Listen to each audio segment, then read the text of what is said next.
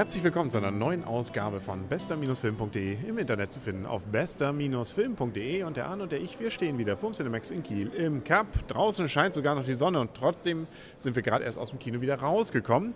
Wir haben uns einen Prinzen angeguckt. Nicht den kleinen Prinzen, aber doch am Anfang war es, aber nachher war dann der Prinz von Persien, Prince of Persia, eigentlich bisher nur bekannt als Computerspiel. Hast du es mal gespielt?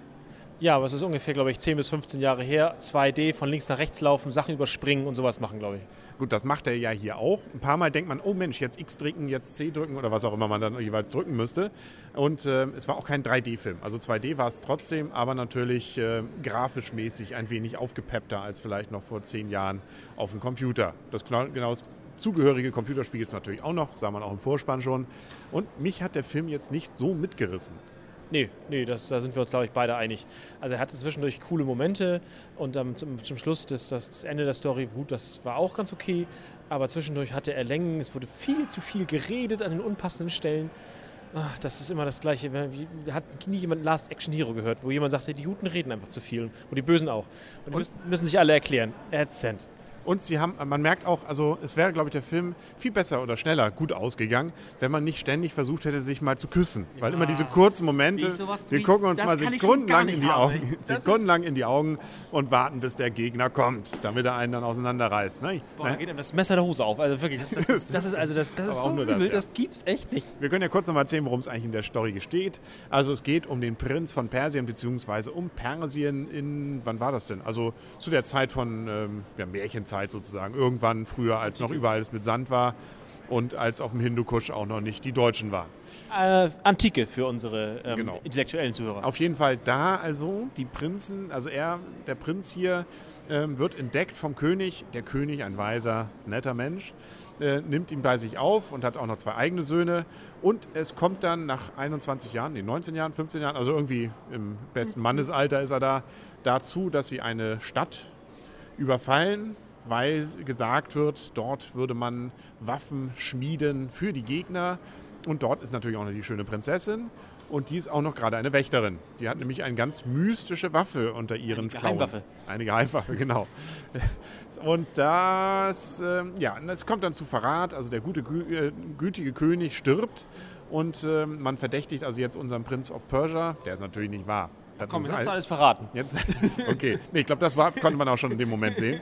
Wer es jetzt aber wirklich war, das ist so ein bisschen offen, aber ich befürchte, wer so ein bisschen solche Filme sieht und äh, auch einen Blick dafür hat, wer sind denn hier die Stars und wer nicht, dann weiß man relativ zügig, wer hier eigentlich der Oberböse ist. Übrigens auch in einer schönen Rolle dabei Ben Kingsley. ja, ja, mit der, die Überleitung fand ich gelungen, muss ich sagen. ja. Ben Kingsley hatte auch die beste Rolle. Er spielt wieder der Gandhi, er sieht irgendwie immer noch wie bei Gandhi aus, finde ich aber ähm, irgendwie ein Abstieg, finde ich. Ich glaube, der hat keine Haare.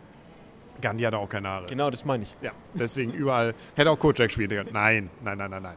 Also, das, was mich an dem Film vor allem stört, ist, also er hatte ab der Mitte, gegen Mitte für mich richtige Längen. Es war zwar überall ständig Action, aber die Story hat mich einfach überhaupt nicht mitgerissen, weil ständig kamen irgendwelche Wendungen, die ich zwar begriffen habe, aber die dann immer so überraschend kamen und ähm, dann eigentlich man das Gefühl hatte, mh, hm, das passiert jetzt nur oder diese Wendung, damit man noch mehr Action zeigen kann. Ist ja auch ein Jerry Bruckheimer Film, muss ja auch sein, aber trotzdem so ein bisschen mehr Story hätte ich mir schon, also Story war ja da, aber mitreißende Story hätte ich mir schon gewünscht.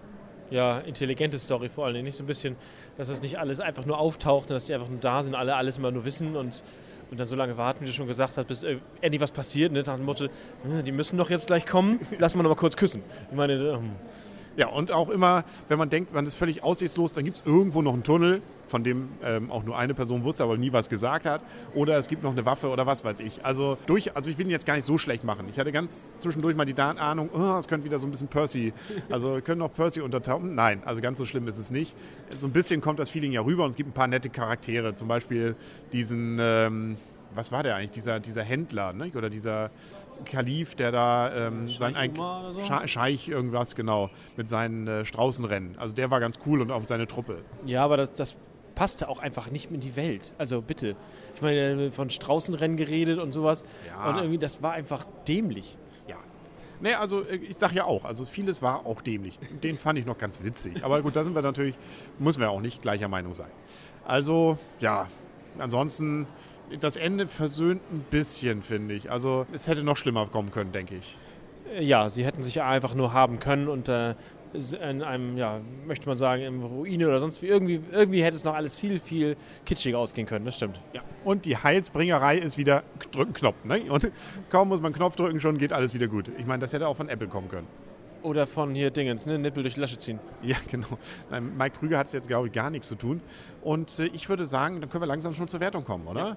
Also ich würde dem Film aufgrund der Längen und des äh, mich mich nicht mitreißens, aber doch immerhin nette Action und nette Schauspieler eine 5,5 geben. Also knapp über 5. Ja, 5 ist, glaube ich, eine gute, gute Näherung. Einigen wir uns auf 5,25. Also Robin Hood war besser letzte Woche, finde ich. Robin Hood war besser. Das- die erste Hälfte zumindest äh, besser als der ganze Film hier.